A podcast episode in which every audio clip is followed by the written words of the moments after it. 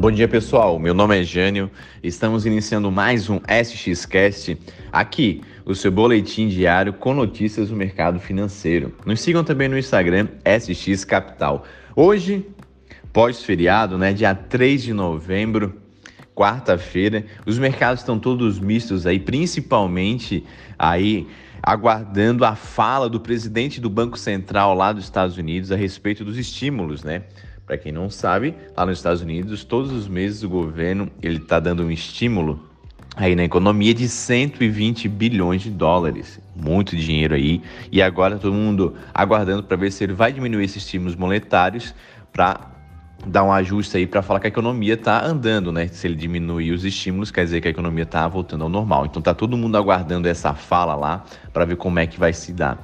E principalmente lá será que os juros dos Estados Unidos vai aumentar? Vocês estão vendo aqui a nossa taxa Selic cada vez aumentando mais. E lá nos Estados Unidos, só para lembrar, é zero, pessoal. E para combater a inflação, a gente tem que aumentar a taxa Selic e lá até agora não aumentaram. Então tem todo esse suspense aí nos Estados Unidos.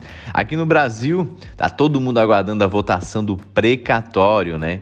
É, muitas dúvidas a respeito do precatório. Quem não sabe o que é precatório é o seguinte: precatórios são umas dívidas que o governo tem. Vou dar um exemplo para você. Vamos supor que você tem uma empresa e tem algumas tributações lá que você viu que estava sendo uma cobrança indevida. Você lá entra uma ação contra o governo e aí o governo, vamos supor, o governo estava errado nessa cobrança, ele tem que devolver essa parte de tributação. Não só isso, tem vários casos judiciais, então ele tem que devolver num certo período para você esse valor. Aí ele está voltando aí para adiar esse pagamento e colocar um pouco mais para frente. Então hoje é um dado muito importante. Aqui no Brasil também, hoje está saindo alguns dados aí é, divulgação de resultados financeiros como Itaú, PetroRio, Cogna, algumas empresas hoje vai ser resultado, então a bolsa vai estar bem movimentada. Lembrando que ontem, né, é, alguns dados lá de nossas ADRs caíram bastante.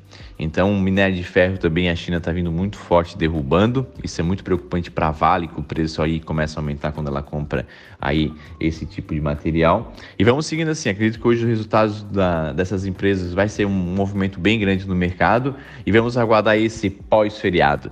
Um grande abraço e até o nosso próximo boletim diário.